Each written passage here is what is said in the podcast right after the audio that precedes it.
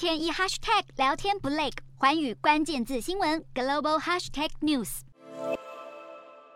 天还没亮，车站大厅已经满满是返乡人潮。中国春运七日正式启动，对比去年春运的第一天，各地的车站和机场客流量明显增多，不少旅客大包小包带着孩子，准备早早回家过年。中国交通部预计今年春运的客流量将达到二十点九亿人次，比去年同期增长百分之九十九点五，而首日客流量就上看三千四百七十三万人次，主要将会以探亲和旅游的乘客居多。今年春运是中国松绑防疫后的第一个春运。和以往相比，现在旅客搭车不再需要出示健康码或是进行核酸检测，管制措施简化了不少。不过，由于各地疫情状况依旧严峻，还是有些民众感到忧心。中国松绑防控以后，虽然各地方政府相继宣布返乡人员不需要报备列管，但是部分地区还是传出要求返乡旅客登记资料，通报是否已经确诊过，引发网友议论。专家对此表示，新冠肺炎八日正式被降为乙类乙管后，